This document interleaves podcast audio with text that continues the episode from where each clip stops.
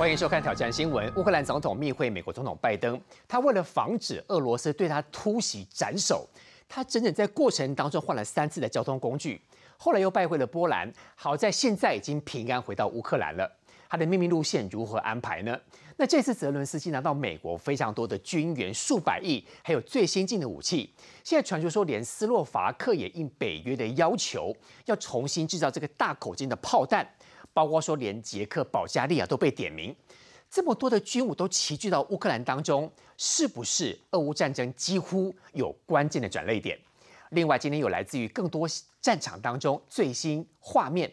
另外，中国疫情飙升，全世界很担心，说是不是出现新的变种病毒？的确，中国现在出现有很多确诊的人，说他的脸还有舌苔发黑，说双眼浮肿，非常奇怪的情形，这就是变种病毒的状况吗？那么，因为中国的疫情严重，行政院拍板春节专案的小三通对象呢，只有设限于这个涉及在金马地区的民众跟中配，没有开放台商中转。不过，又被国民党给政治操作了。就连前总统马英九都来蹭声量。另外，国民党林益化立委呢要接任台北市的副市长，不过明年二月份才上任，所以导致大安区有整整一年没有立法委员，也没有要补选，那他的副市长也有也没有马上要上任，也少一席。如此的机关算计，极大化自己的私利，也引发很多的讨论。另外，民主党主席柯文哲呢，曾经因为苗栗县议员的提名，呛瞎说这个民众党的中评会的主委，也就是赖香林办公室的主任林树辉，骂赖香林说：“谁家的狗带回去好好的管一管。”那么今天呢，当时被骂狗的这位林树辉宣布辞去了这个立委赖香林办公室的主任，他跟柯文哲跟赖香林的心结，是不是会引发一连串民众党内讧？尤其在柯文哲要卸下这个党主市长之后，是不是会有最新情形的发展？今天多位来宾，右手边跟各位介绍台教会的副会长陈立甫教授。主持人好，观众朋友大家好。民进党发言人谢佩芬。主持人好，大家好。资深媒体人邱明玉。文瑶好，大家好。财经专家许清煌。文耀好，大家好。时事评论员欢迎周伟煌。文耀好，大家好。希望兄，我们来看到这次俄乌战争的确，昨天我们看到乌克兰跟美国有很进一步的一个进展，但现在来看一看哦，乌克兰的武器应该已经是史上拿到最多的。但我们之前聊天聊的时候就说，乌克兰的武器已经厉害到可以打到莫斯科去了。哎，我们先跟大家讲一下，像乌俄装战争最新的状况哦。最新的状况是什么呢？是有两个情势你要注意到哦。之前你很少看到乌克兰哦主动哦对于这个俄罗斯的占领区发动比较大规模的弹袭。那为什么会这样子？很简单，就是乌克兰的弹药不够嘛。弹药不够情况之下，你每一枚弹药都必须要使用的非常精准，所以呢，它不可能像俄罗斯这样狂轰滥炸。可是各位知道一件事吗？在过去一周里面哦，乌克兰竟然对于俄罗斯占领的顿涅茨克的市中心发动 BM 二十一冰雹的多管式火箭的弹袭，而且一次打了四十几发出去。所以你从乌克兰会主动弹袭就可以知道一件事情：乌克兰得到的弹药援助一定是开始到位，而且越来越多，太多了，太好用了。从你从哪边看得出来呢？从第一个，你从斯洛伐克，斯洛伐克竟然为乌克兰哦，你看哦，他已经提供他 S 三百的防空飞弹，提供他。那个米十七的直升机提供它 BM 二十一冰雹多管式火箭，然后也提供它一五公里的自走炮。最重要的是，斯洛伐克为了挺乌克兰，挺到什么程度呢？挺到说要为了乌克兰重新开启它这些弹药的生产线，包括我们讲说一二二公里口径跟一五二公里口径的这些弹药呢，它都要替它重新开生产线。而且最重要的是，本来在斯洛伐克国内呢，本来有人反对说这样支援乌克兰会不会好像不太好，好像直接得罪俄罗斯嘛？就你知道这个俄斯洛伐克的外交部长怎么说吗？斯洛伐克外交部长说：“我们当初连跟希特勒都谈判过了，所以跟俄罗斯哪有什么关系？所以他们，你可以看到斯洛伐克就是我们讲说，你看哦，在西方重要的国家里面。”法国、英国跟美国，他们的武力程度都比斯洛伐克来得高。可是连斯洛伐克都挺乌克兰，挺到这种程度。而且斯洛伐克总理还说，这乌克兰如果倒下的话，下一个俄罗斯剑指的对象就是谁？就是斯洛伐克。所以斯连斯洛伐克都这样挺乌克兰，那你再看看其他国家，这个防空飞弹，之前我们讲过很多次嘛。这个俄罗斯呢，用伊朗的见证者一三六无人机呢，用自杀式的攻击去破坏乌克兰的这些基础设施，导致乌克兰像敖德萨出现大规模停电的状况。结果你知道现在这个情况呢？德国就说我支援他防空飞弹系统，不但支援他防空飞弹系统，德国除了之前支援的之外呢，德国现在最新说要对厂商下订单，要采购天网防空系统，而且天网防空系统谁买单？德国买单，所以德国也要帮他支援他防空飞弹系统。然后这次我们知道。泽伦斯基不是到美国去吗？对美国国会演说吗？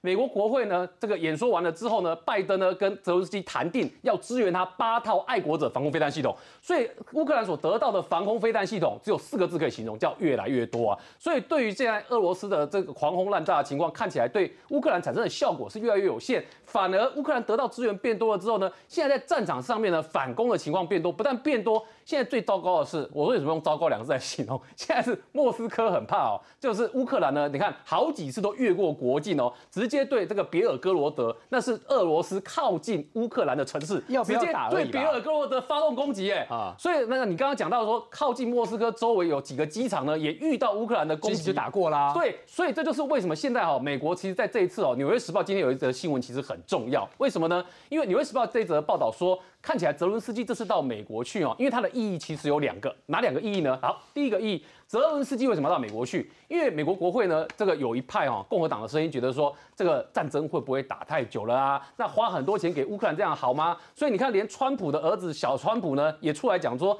这个看起来乌克兰花了我们很多纳税钱呢。可是，在这个情况之下，民主党你可以发现，这个拜登他还是要支持乌克兰嘛。所以这就是为什么你看到在美国国会里面开始有歧义的时候呢？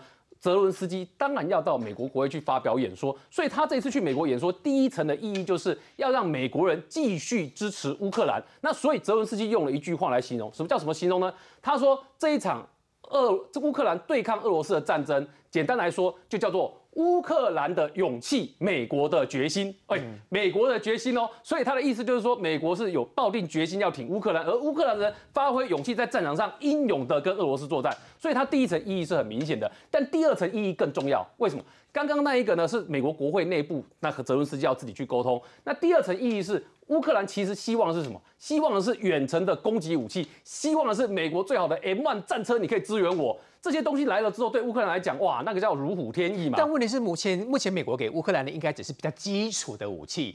如果太给他先进的武器，太先进，他不太敢给。现在为什么很简单？我们刚刚是不是有提到一件事？乌克兰希望美国提供他比较长程的飞弹系统，越远越好，越远越好，就是我可以打到俄罗斯境内，越深入越好。他就打到莫斯科更好。然后呢，这个你如果支援我的 M1 战车呢，更好。我在战场上面呢，这个往前可以推进的更多。对。可是对美国来讲，他现在担心的是什么？美国现在担心的是哦。你如果这个对俄罗斯发动他俄罗斯境内本土的攻击越多，那对于这个这整场战事来讲，它就有扩大化的倾向。一旦扩大化之后，哎，各各位你要知道一件事情呢。俄罗斯还是有选举的哦，也就是俄罗斯呢，在明年他还会遇到总统大选的事情哦，所以对普京来讲呢，你如果境内都打到本土来了，这个其实对他来讲会有名义上的压力。但是反过来讲哦，现在对俄罗斯的老百姓来讲，你你觉得俄罗斯现在老百姓会全部都支持普京吗？未必，听说只剩两成五啊。哦，对，只剩两成五，很低。因为什么？因为很简单，你在战场上现在把它打成持久战之后呢，对于俄罗斯的民心来讲，会觉得。我俄罗斯人因为这样子，我受到经济制裁，然后俄罗斯因为这样子也没有赚到什么。你占领的领土看起来又可能被收回去，钱这个经济受到制裁，占领的领土看起来可能被收回去，然后俄罗斯现在变成世界公敌。在这个情况之下，俄罗斯的民意当然现在这个时间对普京是有反弹的嘛。再加上，哎，你知道今天乌呃乌克兰这个武装部所公布最新的消息是，他们在战场上击毙的俄军人数突破十万人。这个俄军人数被击毙突破十万人，你知道乌克兰把这个消息放出来的时候，你觉得对俄罗斯人来讲听得会好受吗？不会好受嘛，因为没有好处，然后呢经济又被制裁，然后自己的子弟兵又死了十万人，怎么看都是坏处。所以现在对于呃这个乌克兰来讲呢，泽伦斯基到美国去要的这些远程攻击武器，当然对美国来说呢，暂时先不提供。可是现在乌克兰在战场上看起来呢，我们说往前推进的状况已经很多，包括我们看到几个画面，第一个画面是你看到什么？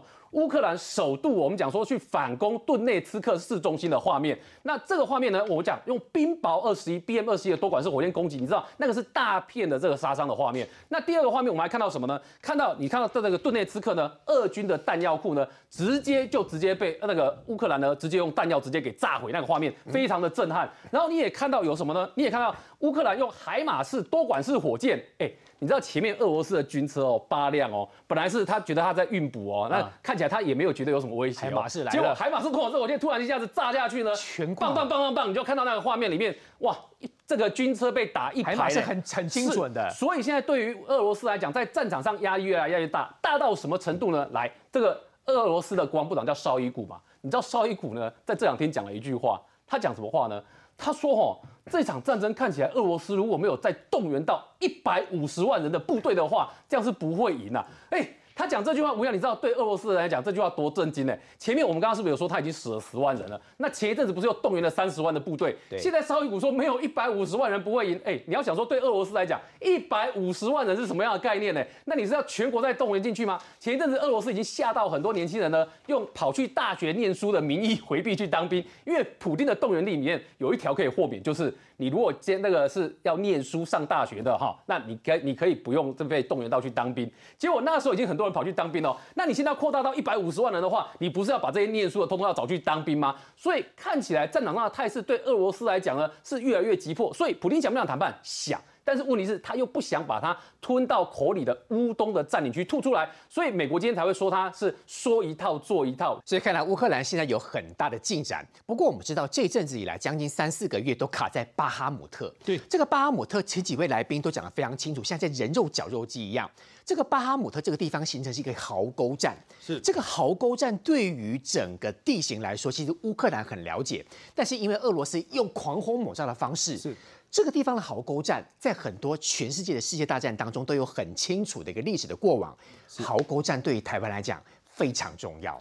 对，的确哦，我们这一次在这个战争初期，我们看到实际是装甲快速推进哦，这个就比较二次大战的战术，就是我装甲箭头一路突穿，然后我就直接冲到你的大门前，直接看能不能一击次把你冲垮。但事实证明失败啊，冲不垮。冲不垮之后，你的装甲箭头就是在后边一直乱到最后没有油啦，卡在那里六十公里长龙后，最后就一路推推推推退回去。那现在俄罗斯他也被迫进入乌克兰所设定的最主要的代表就是巴哈姆特周遭。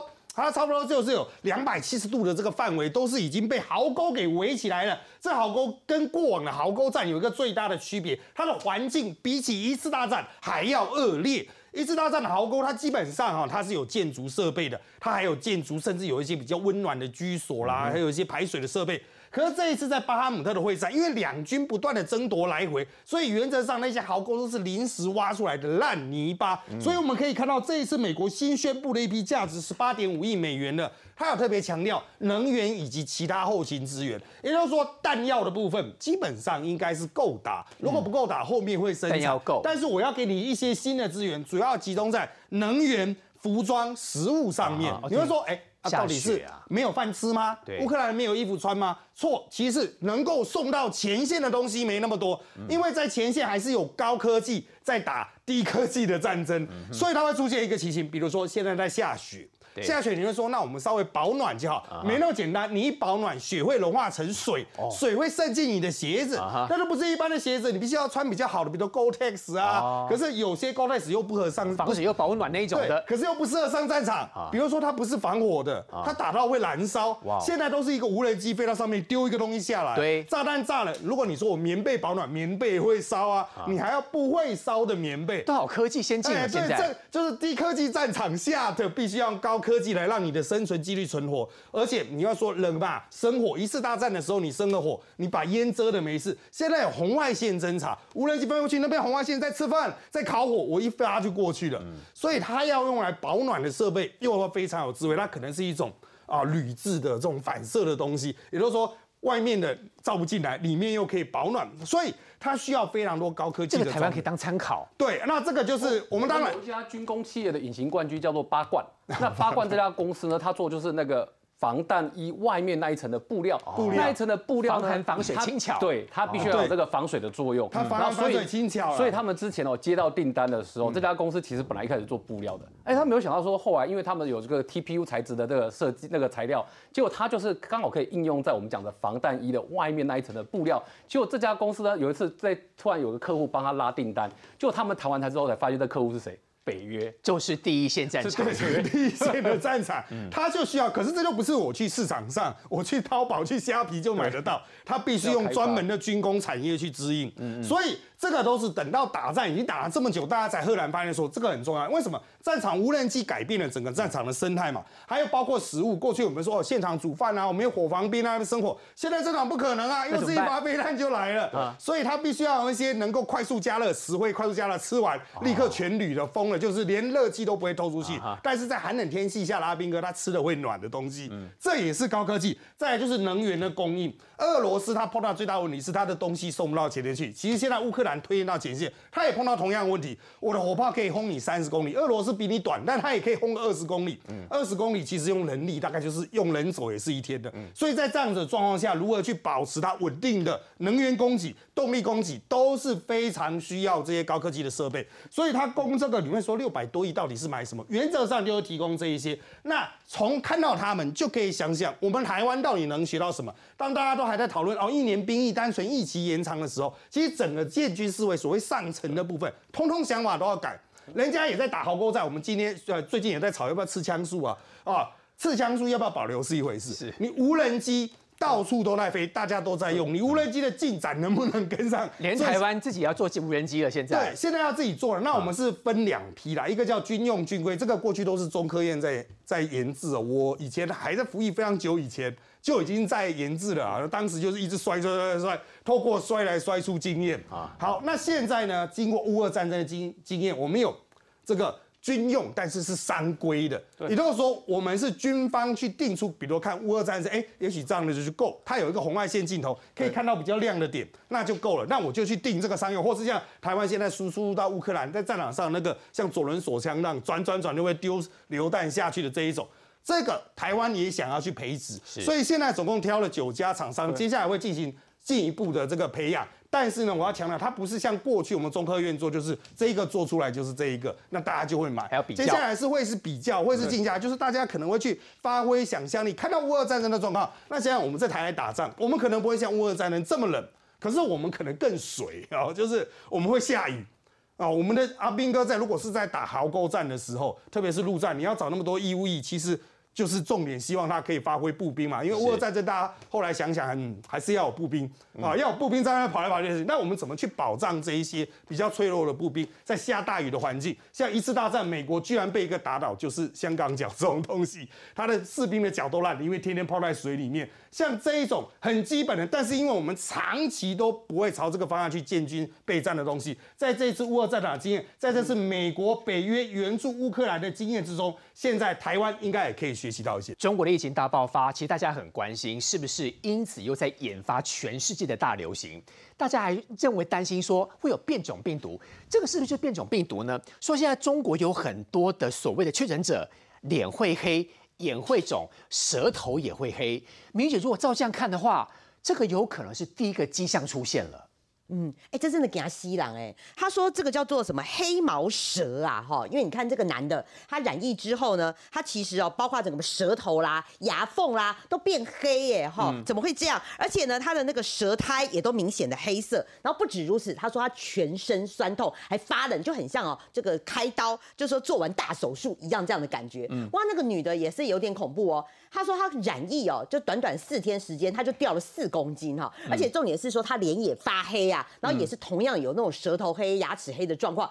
他就说他那个脸黑到，就是说连他妈妈都不认得他了。嗯所以大家会担心说，除了你中国，大家会怀疑说你现在疫情盖牌之外，是不是还有新的变种病毒哦进来？我觉得这个是大家一比较并盖在里面了。对，好，那回过头来，你讲到说这个中国的人数到底染疫人数到底有多少哈？我必须讲，这个中国卫健委公布他们自己官方的数据哦，你光是二十号单日哦，单日一天就是三千七百万哈。那同时呢，他也透露说，这个从十二月一号到二十号，就有差不多二点四八亿人二点四八亿人染疫耶按。照以前的经验，不是要乘以一百倍吗？哇，那哇，那你讲讲这是给他吸狼啊好？那光是他公布这个数字就已经占他人口将近快两成了，十七点五六趴哈，就快两成了。好，那你讲到这个，就是说为什么大家还是不相信？因为你看最近这个新闻出来，包括北京，我们讲了好多天了，他的那个什么火葬场啦，或者什么连这个排灵呃那个灵柩车都要排队，有没有哈？对对你光是等烧尸体都要超过七天的时间。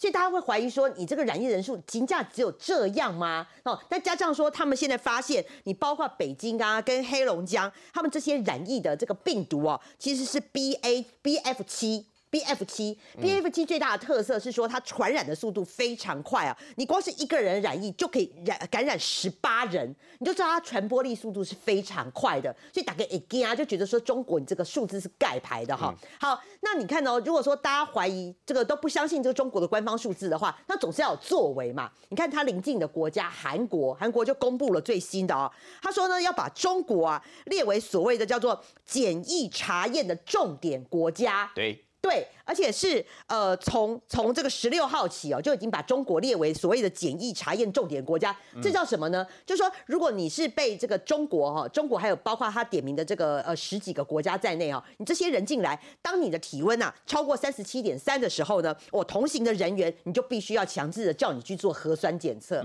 你看韩国都已经密切注意到了哈，尤其中国它即将也要开放它的那个呃入境，入境它只变成零加三，你变零加三之后，哇塞哦，那这个这个代表说它整个防疫大幅放宽之后，周边的国家其实金价都会惊了哈对。好，那你回过头来。讲到说你现在疫情这么严重，药也买不到，然后这个医院也整个医药量能整个都塞满，到现在还有人在歌功颂德。那这个人是谁？这个人就是胡锡进。胡锡进他又最新的歌功颂德，他说：“哦，谢谢国家保护了我们三年。哦然后他最近不是也染疫吗？保护了三年，还他哦跟赵立坚一样都染疫嘛，对不对？哦哈、那到这个时间点，大家药都买不到了，你觉得对于这这些这个染疫的，然后比如说你药也买不到，嗯然后这个医疗量能这么缺失，然后比如说你你这个家家里很严重的，你现在看到胡锡进讲这个话，这干每天哎、中国的网友一定会呛他的，对，说他说谎。所以他的那个下面的脸书就被灌爆了啊啊！他说国家保护了我们三年，那现在那那然后呢？那然然后他说你不用这样子填，那那现在哦我们退烧药都买不到，嗯所以他认为说你这个时间点，那为什么国家不继续保护我们呢？哈，那当然当然，我觉得对中国来讲，你现在开放也不是不开放，也不是你不开放就白纸革命继续下去。嗯可是看起来你开放又贸然开放，你又没有配套措施，现在看起来习近平就是摆明了就是好，你要赶快高峰就赶快高峰，要染赶快染。好说难听点，他其实只差没有讲说你要死赶快死，死一死这样子。所以大家会对说胡锡进，这个时候你还在舔政府是非常非常的不以为然啊！哈，好，那为什么大家还反弹的这么原因是说？现在包括了美国跟德国，他们不是要提供疫苗要给中国吗？对，美国已经可以接受了，这些德国的侨民就可以打德国的疫苗。是德国还说，如果你愿意的话，我还有这个十几，我有数亿元的这个疫苗，我数亿的疫苗，我可以马上送过去救他们啊事实上也不用啊，上海复兴就在那里呀、他现在等着中国市场进不去啊，对不对？那现在刚刚你讲的就是说，现在 BNT 的部分，只有德国在中国的这个侨民啊，他们可以打 BNT，其他人是不行的。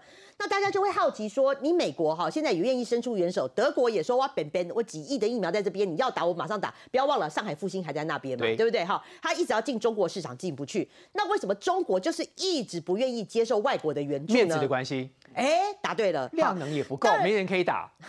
第 一个当然是面子是最大问题，不要忘记中国他们自己有自己的疫苗，国药跟科兴，而且这个还是 WHO 的这个认证嘛。啊那现在看起来，第一个他们这个打打气确实是不够，他们连第二季打的打率都很低哦大。家都不想打了所。以就代表说，中国人民他们对于自己的国产疫苗是没有信心的。那一旦没有信心，你又开放，那是不是代表说这个哦？那你的科兴国药变成一个大笑话？是这还会连到影响到这个中国自己的疫苗外交哦。你不要忘记，中国还把疫苗当做他们一个外交的手段，要送给呃他们认为自己的友邦国家什么的。对，那如果说你现在自己的疫苗你要证明无效，还要接受别国的疫苗，是吧？外国的月亮比较他圆，外国的疫苗比较死都不能接受，当然呢、这个会变成你会危及到你自己的连政权都会不稳啊。是所以这个哈、会变成大家怨怼的地方。我最后要讲是说，你如果说你打不到 BNT，那大家上有政策，下有对策，中国人民也不是空哎、那怎么办他们现在现在一窝蜂要跑到澳门去打。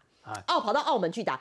但是呢，你现在因为尤其是深圳的人，你可能就是过了一个罗湖，你就马上可以去澳门打了嘛。对。但是现在哈，如果你要大排长龙之外，现在有钱也不见得打得到。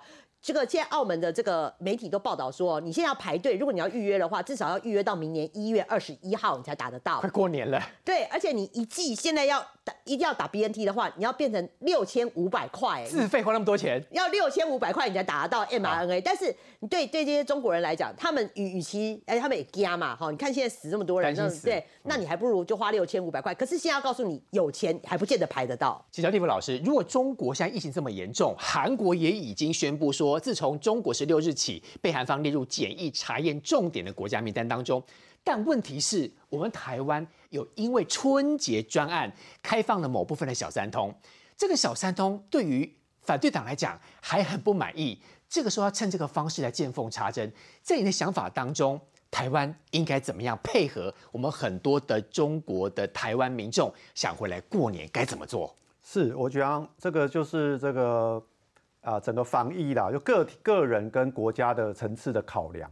当然，从这一次的啊讨论的结果，或者说最近这几天媒体报道的结果，我们还是会觉得这一次民党败选的原因是跟沟通不够有关系。不然的话，这个照理说不应该是一个新闻。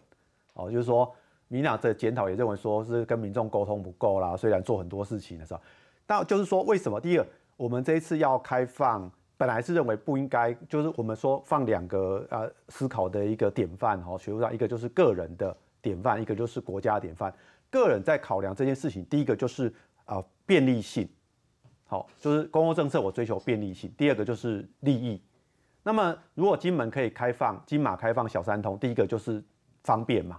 那方便就是说我不用绕行。那这个这最方便，当然就金马地区的台湾人民，就是回来就是不用再绕一圈，从本岛再回去一次。所以这个确实他们会去要求金马人民要求说，我回家为什么要经过台湾本岛？我要绕行，所以它便利性。但是另外一个层次是这个啊利益，利益就是说，像厦门有飞机可以飞到台湾国际航线的，好是他们是可以厦门对台湾是有飞的。那可是有些台商他说我不要从厦门坐到。那个台湾，因为要两万五到三万，想象上比较便宜。对，那我坐那个舟山或者是坐船就好，就对我坐船就比较便宜嘛。那这个是纯粹是利益考量。是，那我们必须衡量利利益的部分跟当个人的利益跟国家的利益去衡量的时候，我们要怎么选择？这个是一个现代公民的思考了。那另外一个是人道的选择，就是每一件事情都有包括人道、个人道理由跟利益的理由。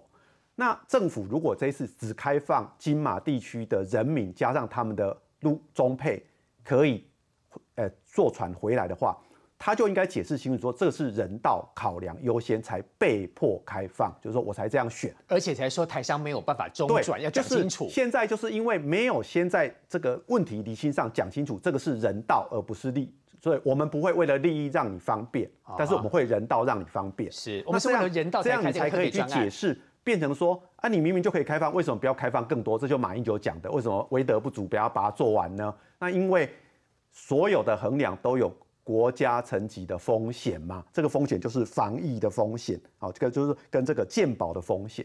那我们知道上一次这个台湾哈自己经历过这个啊有一这个这个疫情的的流行，武汉肺炎的流行的时候，大概这个热这个呃巅尖峰期哈，大概要。至少一个月以上，一两个月才会慢慢稳定。然后虽然维持了，但至少是稳定，就是爆发到一个稳定。那么中国最近才刚解封，所以中国现在的疫情是是一个快快速上升期。所以，然后加上这个国家它不透明，它它的数据完全没有参考价值，它也不让外国去了解。可是外国就是站在殡仪馆前面、火车站前面去不断的拍，所以我们就说真的很严重。可是它这个画面跟它的国家的数字是完全对不上的。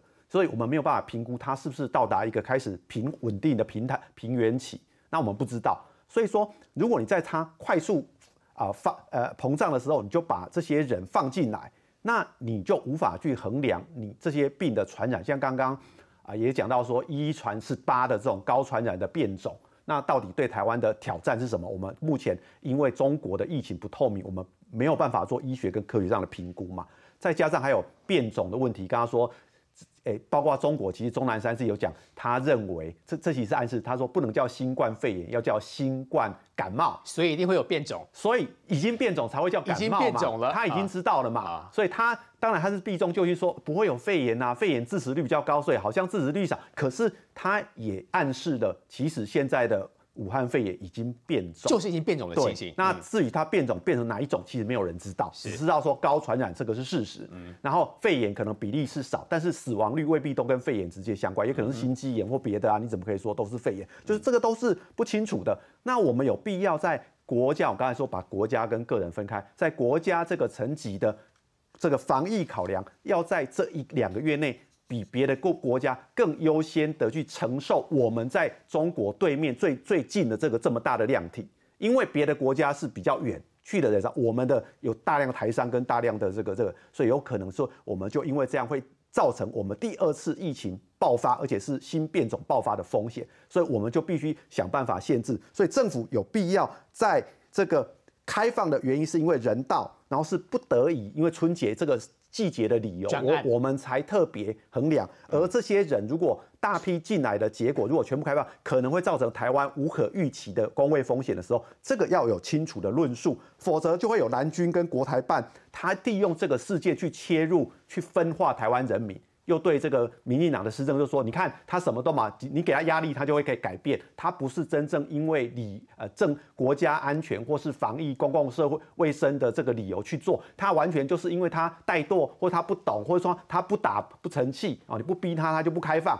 就会流于这样。”哦，那这样的结果当然对民进党目前的这个对人民的这个公信力跟这个这个这个行政的这个啊公信这个有效性啊这些可信度就会更加持续的这个影响。好、这个就对民养不利嘛。所以这件事情，我觉得对我的看法就是，民养还是没有做一个清楚的说说明啊。好，我们来看到立法委员林奕华确定要明年二月份接台北市的副市长。林奕华在大安区，大安区就是谢佩芬发言人三年前失利的那个地方。那这次林奕华他又说，我辞立委没有要补选，我觉得他真的心机算尽了，因为他知道你本来就在准备，他故意卡你，他故意就是不要那么快的可以让立委可以补选，所以从二零二四年你要势必扳回这一城。好的，谢谢谢谢主持人，还有谢谢大家。对，其实林奕华这一次这个宣布真的是非常的机关算尽啦，真的是完全为了极大化他自己的私人利益。怎么说呢？因为他现在宣布说哈，他这个要跟着蒋万安去台北市政府要担任副市长，可是他并没有要跟着蒋万安十二月二十五号就职哦。那他要什么时候就职呢？他要等明年二月再就职。为什么呢？因为根据我们的法律规定哦，如果说你这个立委是辞职，但你留下来的任期呢不到一年的话，那是不用补选的。嗯那像这一次大家看到的这个蒋万安留下这一席，之所以要补选，是因为蒋万安辞职的时间呢已经超，就是到了那个二零二四年二月之间呢是超过一年的，所以要补选。可是林奕华他选在明年二月辞职的话，那就不用补选了。那是代表这是什么意思？这一方面对于林奕华来讲呢，他可以去做他高升他的台北市副市长。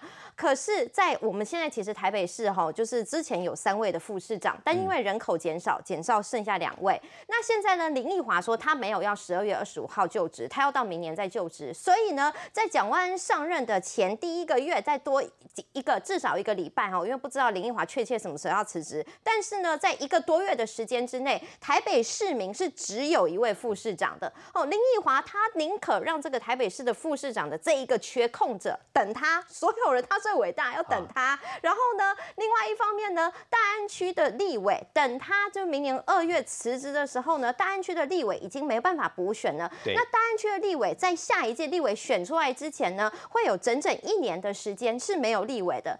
林奕华，我真的是很只能说，如果对选民负责的话，他应该要马上继任当副市长，没错吧？没错，你应就马上辞职。然后我们就来补选立委，他不要任何空窗期，不是吗？这个空窗期实在太长，而且它是两边都空窗期，他算的好精准啊！他他非常精准，所以我才说他是为了极大化他自己的利益，为了他自己，可是完全不顾我们的选民，他知道你在他知道很多国民党里面想抢这个位置，没错，就是这样嘛。是因为其实，在二零二零年选的那一次哦，因为为就是我代表民进党来参选，那我拿到将近七万六千票，是民进党有史以来我们非国民党籍的候选人有史以来拿到的最高票蛮。好的。哎，对，是是这样，也真的是谢谢所有的选民哦。那包括说我的得票率是四十三点二趴哦，就是呢已经是呃嗯。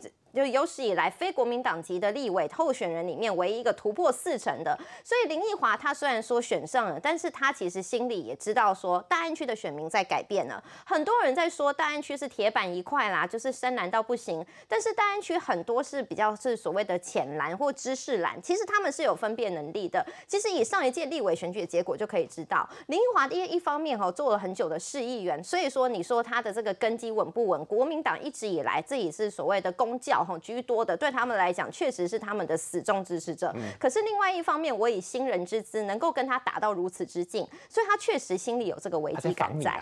没错，可是我觉得他再怎么防，所以对他来讲，现在此时呢，就是如果举办补选的话，对他来讲呢，如果他哦，不管说是国民党谁来接任，如果说这个呃他们没有办法顺利接起来，例如说假设我们民进党的哦，如果说是我或者是呃其他人，就真的就是打下这一层的话，那呃林奕华他成为国民党在这一区的这个战犯，然后他成为这个千古留名，所以他没有办法担起这个风险，而这件事情发生的可能性很大。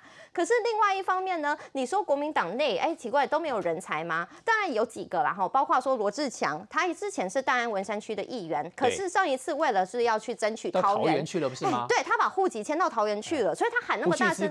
就这不具资格。他现在如果要再回来，也很奇怪。啊而且我刚才说，大安区的选民是比较理性的，对于这种罗志祥这种比较极端偏激的这种谩骂，嗯不见得有办法接受。他选议员是可以，但选立委的话呢，不见得有办法接受。嗯那另外一方面还有谁呢？王心怡，王心怡呢算是国民党内比较资深的一个议员，然后他当过、对第九届，然后从第十一届到现在算起来是要即将迈入第五届的议员。啊可是上一次呢，王心怡跟林奕华在大安区的立委的初选里面，国民党内的初选里面呢，就是两个人是竞争的关系。那林奕华呢，其实是十二万分不希望让王心怡来接的。哦，对，那所以林奕华除了卡你之外，要卡王心怡，因为王心怡要立，他要卷土重来，对你们两个都要卷土重来，就把你们全部卡死就对了所。以我说他这一招非常聪明，因为他真的是机关算尽。对于所有人来讲，好，现在不管你是国民党内部的还是民进党，反正你们所有人都不能动啊。可是我呢，一方面去高升我的副市长，哈啊，另外一方面呢，这个台北市大安区，反正呢这个立委的空缺，我就放着给他烂。是，所以，我真的是觉得说，哈，他一方面背弃对于选民的承诺，当初选举的时候，选民可是一票一票投给你的，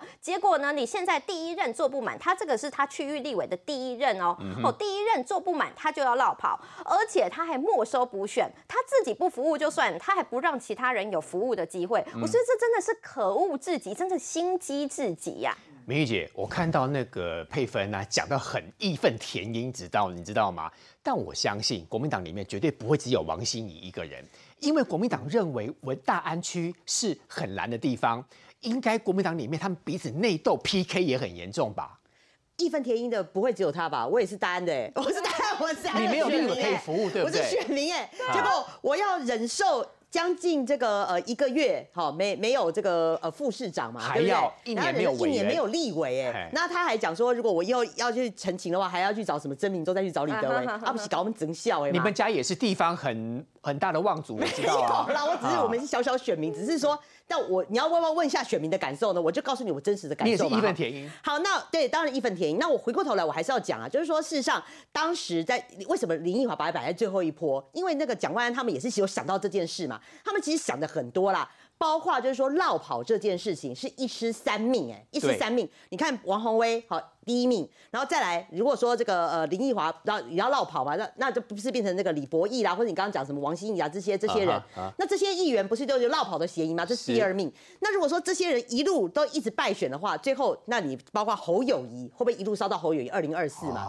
所以我说的是一绕票会造成一失三命、啊。所以他不想让林奕华也被贴上落跑的标签啊，。你现在不是就绕跑了啊你现在不就绕跑了吗？说的也是，所以这只是一不同方尸三命式而已好，那所以他们当时也是熊当熊胖，我会觉得非常有趣啊。他们熊当熊方熊什么？讲两件事。第一个，他们觉得说好了，如果你不要林奕华了，他们还有其实还有一个人选，李四川当时啊，呃，还去找了那个曾明忠。可是后来曾明忠想一想，他还是觉得说啊，那他还还是还是留在这个立法院做，因为包括就是曾明忠的经历啦，他是对经管会啦，或者是说对财经这一块不太熟不太合啦。是，所以他们也是想了一想之后啦，哈、那后来这个曾明忠还是是留决定留在立法院，这是第一个。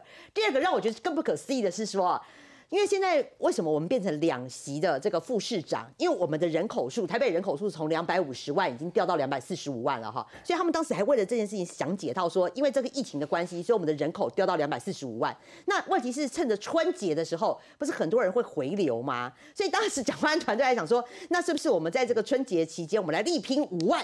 拼五万呢，赶快把人口数登记到为了过。年，大家会回来涉及啊，会这样啊？对啊，你就因为现在不是解封了吗？很多人会回来啊。哦台商回流是然后来涉及冲个五万，对，冲个五万，那回流到两百五十万的话，拼一下，那如果搞搞回变三席的副市长，然后这样子的话，就不会说让浪康这么难看。有那么容易吗？啊不，就是不可能，那就是我就说他们就是熊当熊方，已经熊熊这么多了，啊那所以最后他们还是回来就变成还是找林奕华，可是林奕华的条件变成你让他二月二二月再上任，可是这个有一件事情哦，其实今天不只是这个呃这个配分还有我们这个选民义愤填膺啊，像他们蓝营有些北北宋。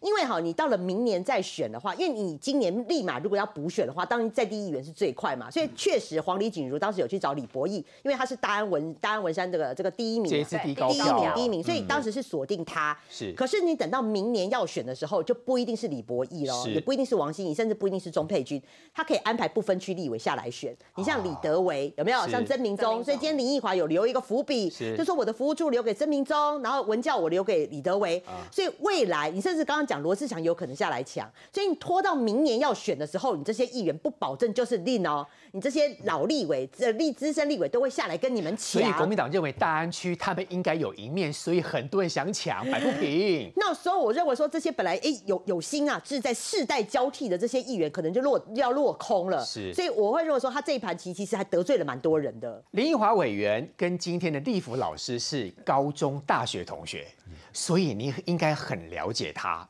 他为什么这么做？他真的是机关算尽吗？你要帮他说的是实话还是假话？是是我我想是那个朱立伦机关算尽啊，不是林奕华。是朱立伦给林奕华下的指导。我想那个这个安排哦，一定是党有全面的考量，才希望他延后的。所以你要帮同学缓颊，说这对，不因为我还是。要讲一下，第一个哦，就立委的辞职时间来讲，这个十二月一号以后，他已经可以领到今年的年终奖金，立委的年终奖金，所以他钱不会少领。那么副市长的待遇跟立委的待遇其实差不多，所以他也没有差这一块。老实说，那一般来说，副市长的权力会比立委大就是说，因为他有有行政权，特别是目前的市长是蒋万安，是一个比较亲嫩的首长。那林奕华是非常资深的，他议员做非常多届，而且他这个也做过新北跟台北市的教育局局长，所以他在行政上应该是反而比市长要来的熟练。嗯当然李四川是很熟练啊，没话讲。不过这个领域不同嘛，反正他是有办法直接上线，所以我认为说，呃呃，我们说是这个林奕华是机关算，我会比较说是国民党机关算计。那算计的原因，当然第一个是不要这我呃站在隔壁这个配分的立场，就是说他们不敢呃觉得现在如果马上此去选，其实配分有一点胜，有一点机会。他等他所以他们其实是有看中配分，在在因为上次是四十几趴，配分你要撑下去对五十几趴嘛。我上次的差距，林奕华是五十几趴，对。我没记错的话，配分四十几趴，对42.3所以这个距离不是压倒性的胜利，所以如果现在马上让配分选的话，有可能，呃。回向绿军有一点希望，嗯，好，如果以目前可能去参选这三位，包括这个李博义啊、钟佩君跟王心怡来讲，是。配分应该是有希望，因为林奕华的这个支持度跟影响度是大过这个啊、王心怡的，在如果是大安区的选民，是林奕华很明显是优先的，所以这个差距会再拉近，所以对党来讲其实是有一点风险。那再来就是说，这个如果延到这个刚刚有讲，就延到二月以后呢，有可能是这个啊、老的一些可以空降一些人来选，但是我觉得这个都不是林奕华可以考量的，因为立委的提名到那个时候已经是党中央，不是台北市。嗯，那他其实呃这件事情其实就像林奕华委员，他最早出任委员也是以不分区的方式出任，其实党党在这个立委的决策，在国民党是呃影响力蛮大的。是比如是说你自己要选什么时候，要辞什么时候就，我觉得这样是对他来说是呃，好像就是他一个人就就可以决定国民党的大局。我觉得这个还是要回到国民党整体的考量，就是说目前他们没有想到林奕华，国老实说，他们没想到林奕华马上会去补这个台北市的副市长，虽然他是有意愿，但是如果突然现在就补了的话，就会造成这个国民党的这个这个第二梯队的预备队没有及时形成一个强有力的一个优势，不能够转变把本来大安区就是蓝大于绿的这一块地盘完全接收，是确实有产生风险的。好，今年四月份的时候呢，柯文哲因为苗栗县议员的提名，他呛当时民众党中评会主委就是林树辉，说谁家的狗自己回去管好。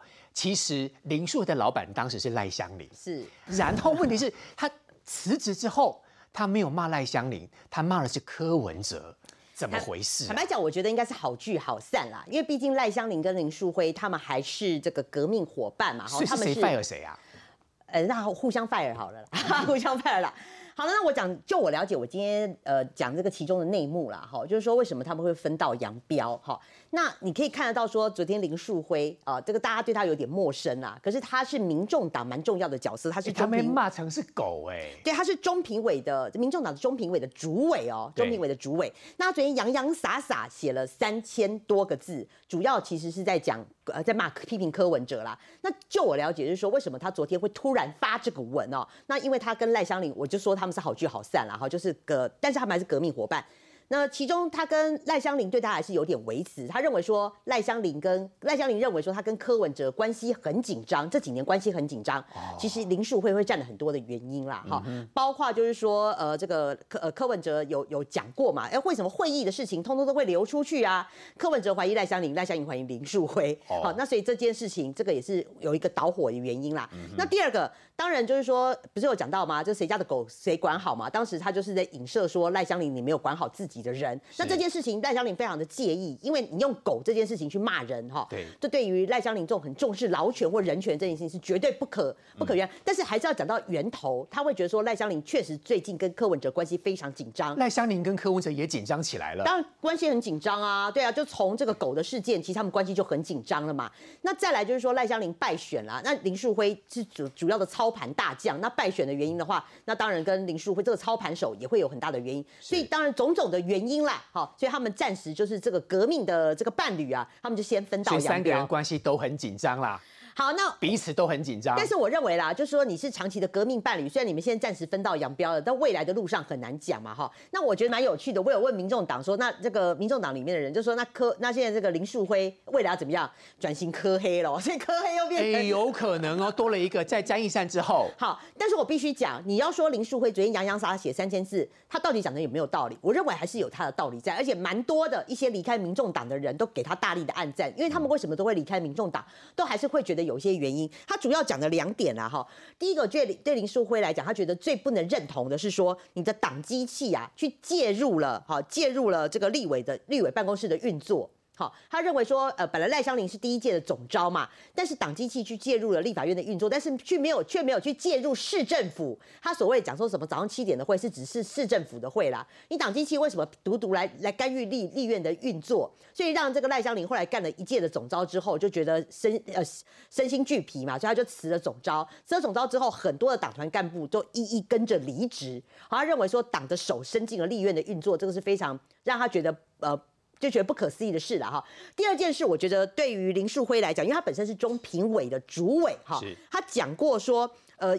党有提名的机制，有初选机制。后来党的初选机制完全没有照初选机制走，变成是柯文哲一人的党啦。柯文哲想提谁就提谁，你完全破坏了初选规则。所以到最后，很多人跟他申诉，那中评委要处理嘛。那最后申诉的结果，搞到后来柯文哲要求中评会所有的案件全部移给秘书长谢立功。叫他来处理，就变成没收了中评会会的这个权利啦。难怪大家都说基层的党员对柯文哲市长非常不满。对，所以他就认为说，你怎么可以把中评会的这件事情，然后就就全部都交给了谢立功？那我整个中评会被架空嘛？那最后啦，他讲说，那很多候选人都不爽嘛，也也不爽到他，就说，那我们跟你申诉啊，那你都没有处理啊。对他说他后来申诉的案件是零，因为到最后全部都移到谢立功那边去，是中评会这边就完全被架空。那你我要做中评会主委是什么？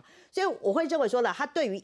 这个民众党，你本来建立有的制度哈，你现在被柯文哲就是一个人党主席给破坏掉了，所以我觉得他很失望啊。那我最后要讲柯文哲未来哈，就是他卸下，就是他卸下市长之后，我认为这个民众党的内讧会越来越严重。